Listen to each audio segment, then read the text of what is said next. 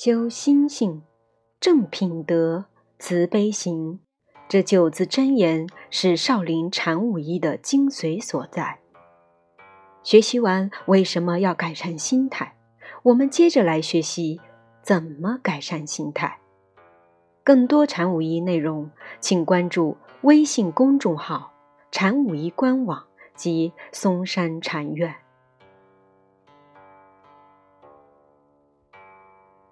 怎么改善心态？自然生活，每日起居饮食尽量自然自在。倦时休息，渴时饮水，不渴不饮；饿时进食，不饿不食；和时乐时，忧时放松，怒时顺气。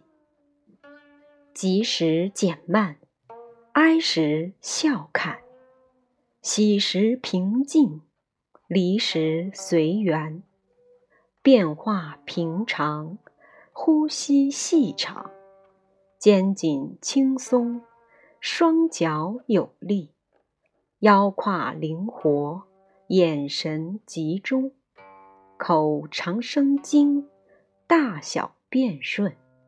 睡得安甜，食之有味。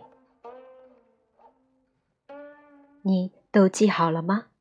感谢聆听，我们下次再会。